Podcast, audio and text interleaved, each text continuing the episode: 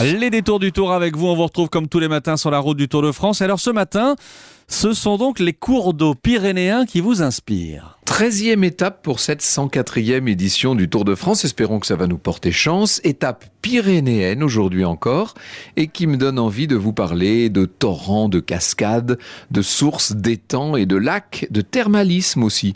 Ce sont les Romains qui les premiers ont voyagé pour venir prendre les eaux pyrénéennes, des eaux généralement sulfatées et sodiques qui jaillissent à haute température de 20 à 50 degrés, des eaux réputées contre les rhumatismes et les maladies respiratoires.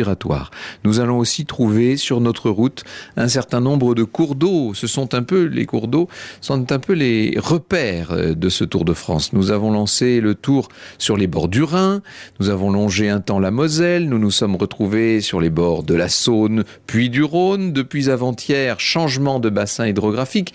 Les cours d'eau que nous avons suivis coulaient non plus vers le nord ou vers le sud, mais bien vers l'ouest et l'océan Atlantique. La Dordogne d'abord, si bien dotée en sites historiques et préhistoriques, et puis hier, la Garonne avec ses charmants affluents. Et aujourd'hui, Franck, quelle rivière à l'horizon? D'abord le Salat, né de neuf sources dans le massif du Mont Vallier, puis l'Alette, qui est un affluent du précédent et qui ne coule que sur 20 km.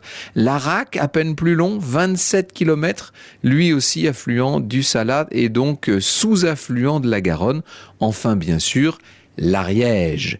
L'Ariège, grand affluent de la Garonne qui prend sa source dans les Pyrénées au lac Noir, qui s'étire ensuite sur 170 km jusqu'à donner son nom à ce beau département, terroir volontaire et résistant. L'Ariège, c'est la terre courage.